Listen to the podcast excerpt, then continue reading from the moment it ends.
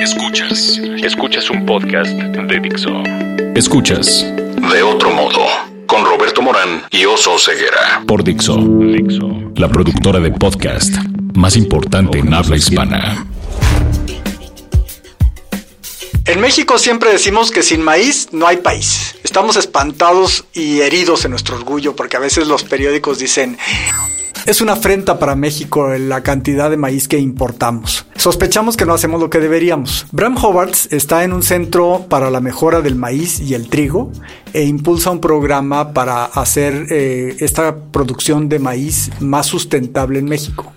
Y por eso nos trajimos a Bram Hobarts. Hola Bram, ¿cómo estás? Muy buenas tardes, bien, gracias. Eh, gracias, gracias por venir. Él es el representante regional del continente americano en el Centro Internacional para el Mejoramiento del Maíz y el Trigo. A ver si tenemos tiempo de que nos platiques un poco más de esta historia que tiene muchos elementos románticos, que trae por ahí un premio Nobel de la Paz, que salvó de, lo- de la, de la hambruna a muchas personas. Pero vamos a ver, ¿en qué estamos ahorita? ¿Estamos de veras haciendo las cosas mal? ¿Tan, tan mal andamos en maíz en México? ¿O cuál es el diagnóstico del cual podríamos partir? Sí, como muchas, como muchas cosas, las cosas no son tan blanco y negro. ¿no? México, por supuesto, está haciendo las cosas bien en el sentido que México es donde eh, se ha generado mucho conocimiento de maíz, se tiene muchas variedades de maíz, se tiene muchos eh, biodiversidad resguardado, entonces no podemos decir que México hace mal las cosas. Por otro lado, sí, México está importando hoy grandes cantidades de maíz, pero especialmente de maíz eh, amarillo para dar de comer al- ganado, que eh, es resultado del cambio también de la dieta, que más y más mexicanos ganan mejor dinero, entonces cambian los patronos de consumo. O sea, consumimos más maíz vía eh, comérnoslo en forma de carne, en lugar de consumirlo directamente, que sería el maíz blanco, ¿no? Es correcto, en el maíz blanco el consumo ha sido, eh, ha aumentado conforme a la población, en el maíz amarillo como alimento al ganado, pues ha aumentado por el cambio de dieta en este sentido. Entonces sí, sí hay algo, siempre hay algo que se puede hacer para mejorar nuestra situación, ¿no? Por supuesto, y creo que en este sentido es más bien, hoy sabemos que los recursos naturales son fines, hoy sabemos que hay el efecto de cambio climático, entonces creo que hoy hay nuevos factores que tomar en cuenta que nos llaman a una producción local, una producción de cadenas eh, de valor más cortas, donde podemos comprar eh, maíz en México en lugar de, de importarlo, e incluir en la producción productores grandes, medianos y pequeños. Eh, está bien padre que haya venido Bram Hobarts por aquí. Lástima que el oso no, no pudo venir hoy a grabar porque no sé, algo tiene mal en su espalda. Pero les platico un poco más de Bram Hobarts. Él, bueno, es un científico muy joven, debe tener como 37 años, que le han dado montones de premios por sus aportaciones, por lo que está haciendo ahora para coordinar un programa. Me parece que estás coordinando el programa Masagro Correcto. que es para buscar un desarrollo más sostenible de la agricultura.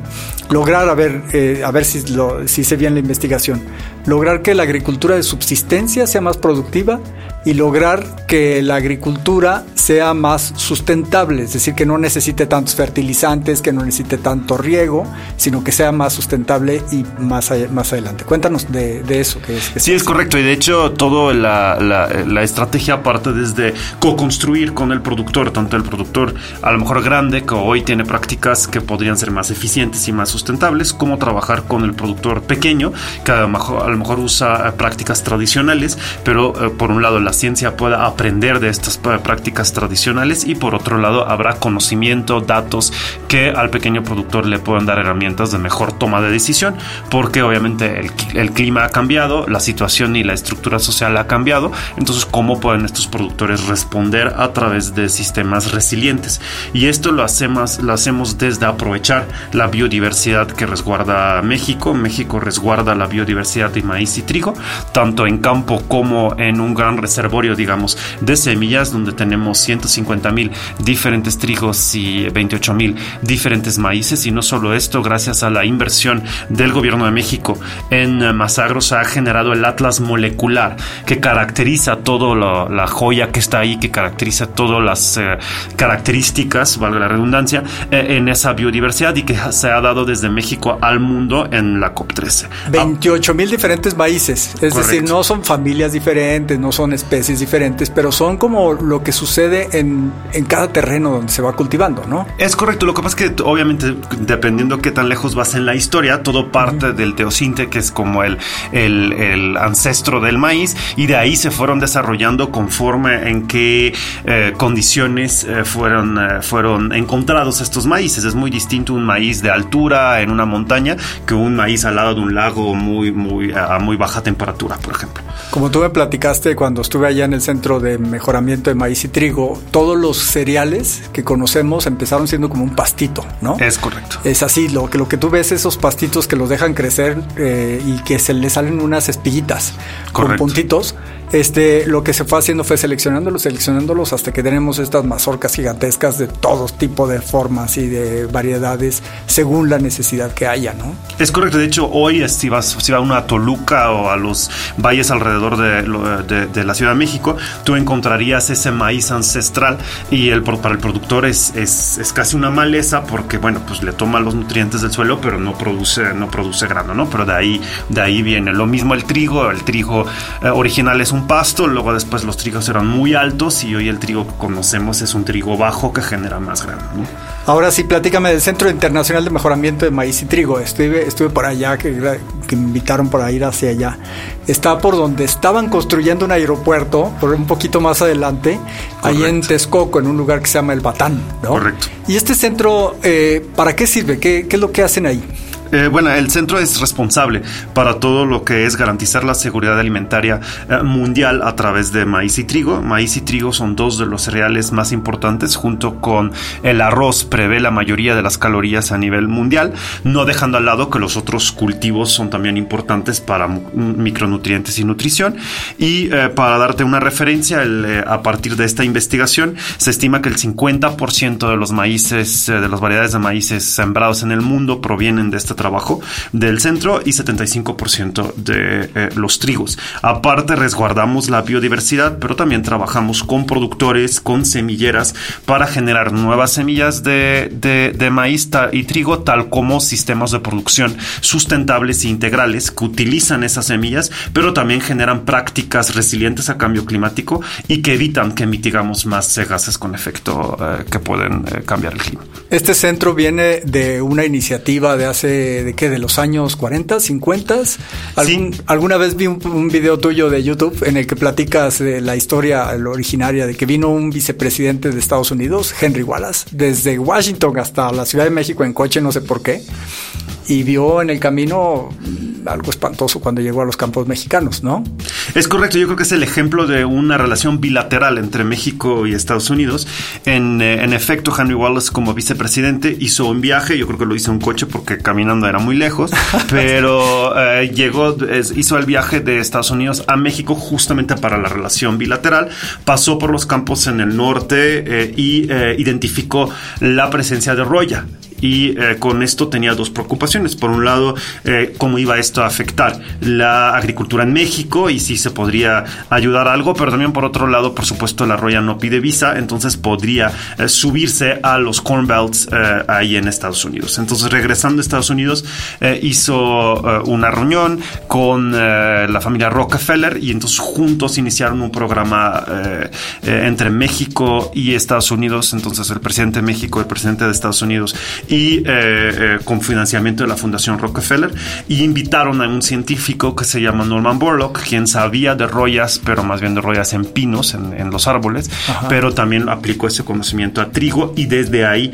se, se, inició todo un proceso que eh, después generó trigos que salvaron a, miles de millones de personas, primero en el sur de Asia y luego en el resto del mundo. Es decir, de ahí se llamó la, la, Revolución Verde, ¿no? Que, que surgió de México en los años 60, ¿sería Sí, realmente en su, en su, es entre los 60 y 70 que tuvo su mayor impacto y efectivamente se conoce como, como la, la Revolución Verde.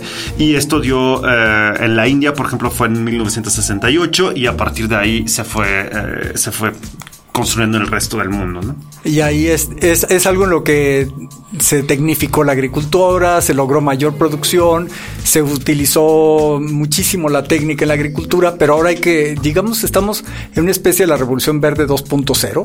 Correcto, y creo que es, es, es, es, como el ser humano va aprendiendo. En este momento había grandes eh, hambrunas, era el momento en la cual tanto en sur de Asia como en África había imágenes de miles y millones de personas que estaban muriendo de hambre, entonces el foco del ser humano y con el conocimiento que se tenía era sobre volumen, ¿no? Necesitábamos hacer llegar suficiente comida para que podría el, ser humano sobrevivir, que estaba justamente aumentando en población.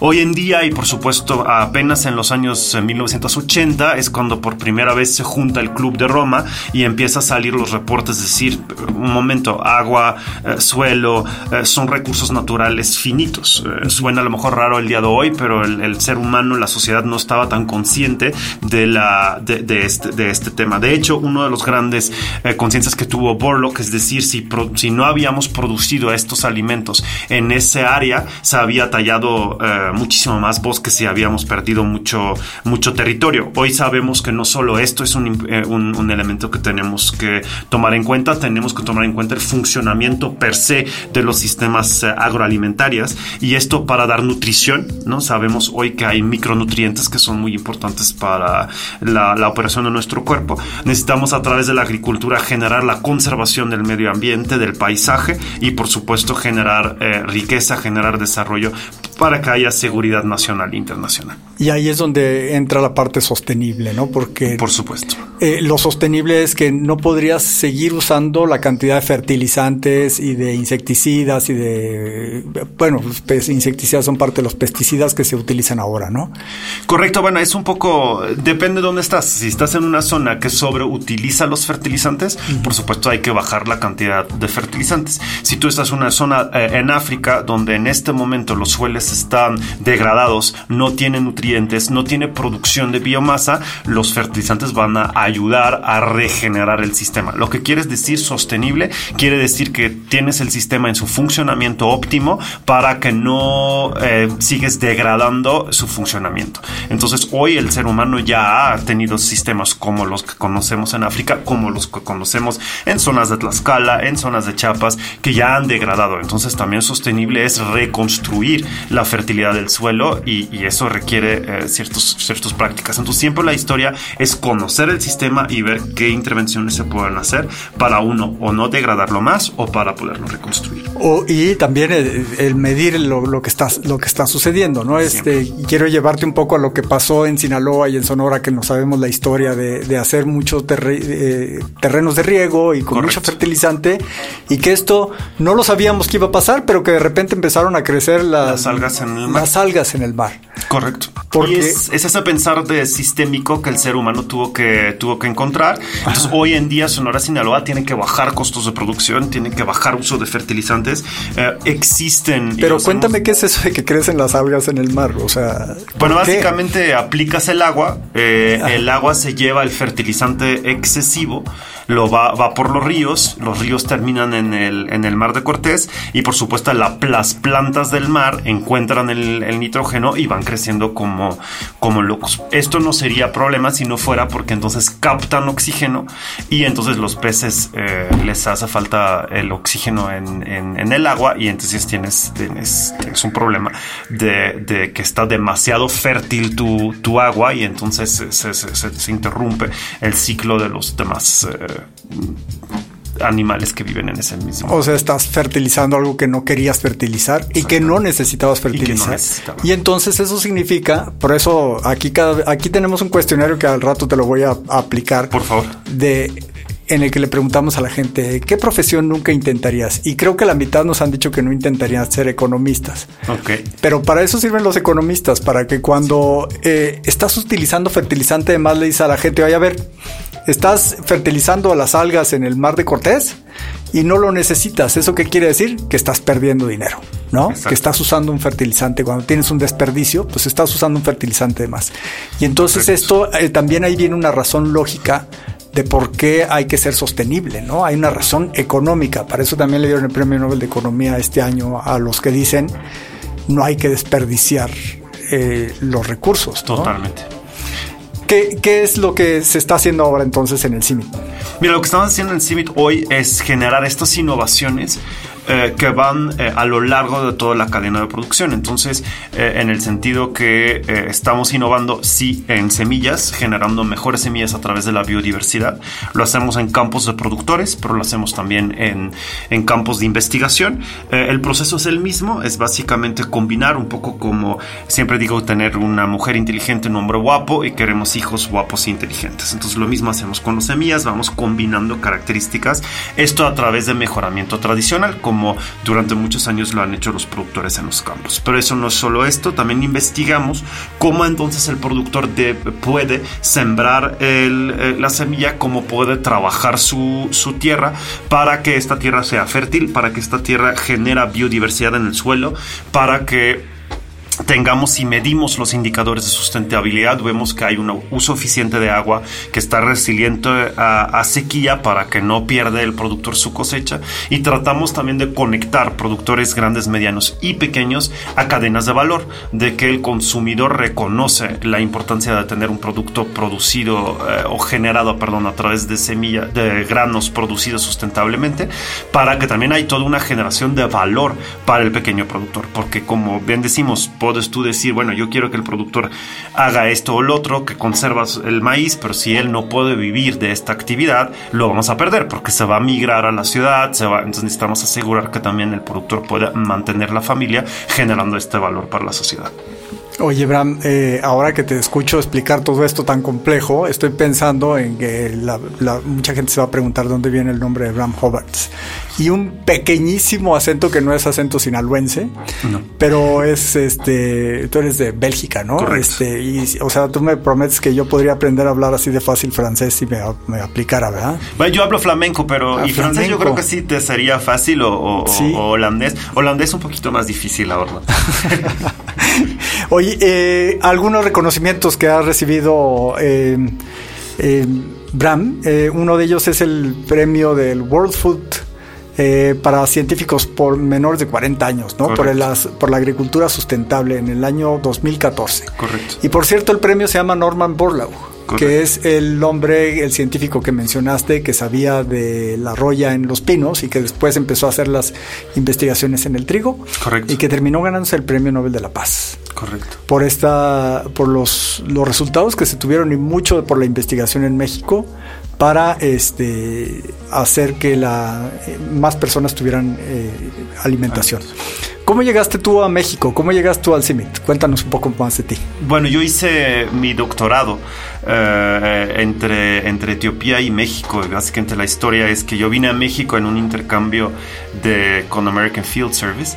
Eh, regresé a Bélgica a estudiar eh, y en los estudios, cuando se me ofreció hacer el doctorado, la idea era hacer la investigación en el norte de África, en la zona de exguerra entre Etiopía y Eritrea. Ya llegando ahí era claro que si yo investigaba ahí, la verdad las condiciones no estaban para poder escribir un doctorado. Uno tiene que tener suficientes datos para poderlo hacer.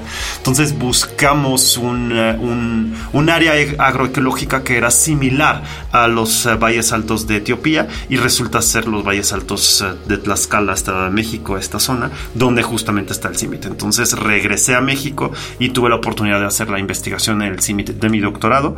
Terminando el doctorado, el CIMIT me invitó de participar eh, para la posición de agrónomo y entonces yo pues, tomé la decisión de aplicar y, tuve la suerte de, quedar y a partir de ahí empezamos a trabajar todos estos trabajos. Ahí en el CIMBIT no solamente hacen, bueno, tienen estos campos de cultivo donde hacen estas investigaciones de seleccionar las mejores semillas y mezclarlas para... Correcto eh, también hacen algunas investigaciones específicas, ¿no? Por ejemplo, Etiopía les puede pedir, oigan, tengo una plaga y ustedes pueden hacer alguna investigación aislando debidamente el maíz y lo pueden hacer aquí, ¿no? Sí, es correcto. De hecho, CIMI tiene su, su base principal. Aquí en México tenemos sitios de investigación varias en, en, el país, en diferentes zonas agroecológicas. También tenemos oficinas en 19 países y actividades en más de 50 países. Nosotros investigamos todo lo que tiene que ver con maíz y trigo, siempre y cuando con la condición que nuestro conocimiento se vuelve patrimonio de la, de la humanidad, en el sentido son, eh, son bienes públicos eh, generales, ¿no? Eh, entonces es para el bien de todos. el CIMIT no pertenece a nadie y pertenece a todos en este sentido. y es importante para esta investigación efectivamente colaborar con países, efectivamente colaborar con fundaciones que quieren generar nuevo conocimiento y por supuesto también con la iniciativa, iniciativa privada. Y para que los agricultores tengan el conocimiento que ustedes tienen, ¿cómo le hacen? ¿Cómo le hacen para relacionarse? Claro, por supuesto. Tenemos eh, una metodología en la cual trabajamos desde la ciencia con plataformas de investigación en todo el país. Hoy tenemos más de 50 en colaboración con el INIFAP, con Chapingo, con muchas otras universidades nacionales. Lo conectamos con, digamos, eh, sitios de investigación en el campo del productor que llamamos módulos. Ahí codiseñamos, co-innovamos con los productores. Hoy en día eh, esto luego se conecta con otros productores que de productor a productor van innovando. Entonces hoy en día a través de esta red tenemos 300, más de 300 mil productores conectados que han implementado en más de 1.3 millones de hectáreas ya prácticas eh, eh, innovadoras. Pueden ser semillas, puede ser agricultura de conservación, que es una manera de eh, hacer del suelo para que el suelo no se erosiona tanto, para poder captar más agua, etc. entonces estos productores son los que mandan conocimiento de regreso a la ciencia y la ciencia comparta conocimiento y datos con los productores. ¿Necesitan científicos ustedes en el CIMIT? Por supuesto. no, estaría padre que alguien que nos oiga diga, oye, voy a estudiar este, en el poli para entrar ahí. ¿Qué, qué necesitan? Mira, no, y no solo necesitamos científicos en el CIMIT, necesitamos científicos en el CIMIT, en la UNAM, en Simvestaff, en Chapingo, porque el CIMIT no hace las cosas solo. El CIMIT es en este sentido un, trata de ser un catalizador y un broker, un, un, generador de, de, redes, porque al final creemos firmemente que no va a ser una institución que va a tener la solución para temas tan complejos. Los temas y las soluciones fáciles creo que ya han terminado y el mundo se ha vuelto muy complejo. Si, si tan solo explicarte todo el tema de sistemas, etcétera, tu primera reacción fue, bueno, qué complicado y cómo, cómo le haces. Entonces, yo creo que la respuesta va a ser de la suma de esfuerzos. Entonces, lo único que puedo decir al, al, público que escucha es, eh, se pueden estudiar de todo.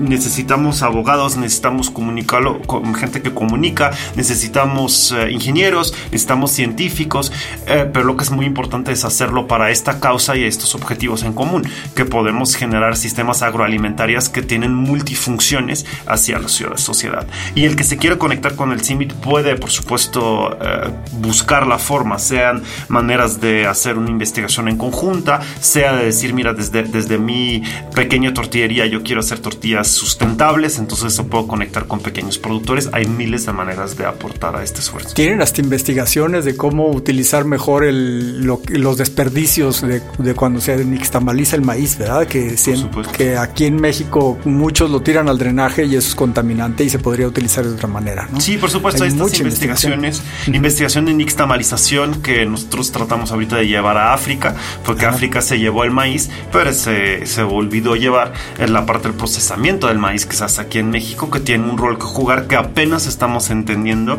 de que eh, tiene un rol en la parte nutricional del, de la tortilla, pero también en el tema antioxidantes y en el tema, por supuesto, de protegerlo de, de aflatoxinas. Entonces sí hay todo un proceso eh, importante y por ello también es importante el, intercambio de conocimiento. El país que hoy se cierra para el intercambio de conocimiento eh, tendrá una desventaja muy rápida. México necesita aprovechar el conocimiento internacional y México siempre ha regalado eh, en este sentido y compartido con el resto del mundo mucho conocimiento de maíz y trigo y ha recibido mucho conocimiento de otros cultivos y de otras actividades. Sí, suena bien interesante que este procedimiento esta del nixtamal, pues son cuántos años que los, se, ha estado haciendo, ¿no? Correcto. Hay, hay mucho que, aprender todavía del maíz. Por ahí también en el CIMIT nos enseñaron que una de los productos más antiguos del maíz son las palomitas. O sea, cuando vas al cine eh, ya no estás comiendo algo novedoso, sino que es una de las cosas más antiguas que ha habido desde que se utiliza el maíz. Correcto. Eh, te digo que tengo un compañero de fórmula que es el oso ceguera, que ahorita no sé, está con el doctor, pero él tiene un cuestionario que le dice el cuestionario ping pong para conocer un poco más a los personajes que vienen. Y ahí te va. A ver, ¿cuál es tu palabra favorita? Uy, yo creo que será colaboración. ¿Y la palabra menos favorita? Oposición, conflicto. ¿Qué te prende creativa, espiritual, emocionalmente? Ver cosas bonitas en todo sentido. Pueden ser eh, visuales o pueden ser cosas que pasan. ¿Y qué no te prende? Cuando las cosas están sobreorganizados y todos quedamos en, en el lugar prefijado. O sea que todo el mundo es así como muy burocrático, como... No es la burocracia también puede ser creativa, más bien que todo el mundo decida aquí estoy, ya no me muevo y este es, este es lo que es y me quedo en esta caja. Ah, ¿Qué sonido o ruido te gusta? ¿Perdón? ¿Qué sonido o ruido? Sonido, no sé por qué digo sonido. ¿Qué sonido o ruido te gusta? De las olas del mar. ¿Y el que no te gusta? Eh, el, el, el, sonar bajo de un refri, de un aire acondicionado, de un carro, de un fatal. Cuando se apaga te das cuenta, ¿verdad? De qué No, horror. cuenta cuando está Cuando prendido. está prendido, pero cuando se apaga dices qué descanso también, ¿qué pasa? ¿Qué otra profesión intentarías? Híjole, probablemente ser artista. ¿Y qué otra profesión no intentarías? Eh, estuve pensando y creo que realmente no hay ninguna. Yo creo que todas tienen su, su, su, su, su- su mérito y creo que lo importante más bien es encontrar la pasión y que, y que cumple con tus talentos. Lo que sabes hacer, hazlo mejor y adelante. ¿Cuál es tu primer recuerdo? ¿De infancia? Ajá. Supongo que de, de mis cuatro años en un columpio. si había actividad ahí. Si existiera el paraíso y llegaras, ¿cómo te gustaría ser recibido? simplemente mm, bienvenido y, y que pueda ser uno mismo y que se respeta tanto las fallas como, como, como las aportaciones que uno puede, puede hacer. Muy, muy sencillo, creo que no hay, no hay que hacer mucho ruido. Pues, eh, pues ya lo de artista ya podrías empezar porque hay mucho en esto de la, del arte que es experimentación, ¿no? Y lo que estás haciendo tú en, en- con el maíz y con el trigo también es experimentación. Hay que ver a, a- a Abraham. Este, la verdad es que se ve bastante hipster y creo que es un hipster de aquí de la colonia Roma, pero luego él es feliz con sus campos de cultivo allá de maíz, ¿no? Y señalándote por qué unos maíces están más chaparritos que otro y tal. Eso también lo ven. Hay mucha, ahorita decías que hay mucha complejidad en la en la ciencia, porque ya las cosas no son nada más de que me pongo una semilla y a ver qué sale. Correcto. Porque ya hay mucho conocimiento, pero también hay mucha tecnología metida, ¿no? Este, eh, por ejemplo, esto de, de que le ayudas a los a- agricultores de Sinaloa a monitorear exactamente el nitrógeno que tienen las hojitas del maíz para utilizar exactamente el, el fertilizante que tienen que usar, ¿no? Correcto. o el uso de imágenes de satélite o imágenes o fotografías tomadas con dron para saber qué partes del campo están bien regadas y qué partes necesitan más riego, ¿no? Ese para utilizar de una manera más exacta los recursos. Correcto, y al final es, es, es, eh, hacer un ojo humano más, eh, más preciso, ¿no? Es usar las ondas de luz, ver cómo la planta las absorba o no absorba, y eso nos da información sobre cuánto nitrógeno aplicar.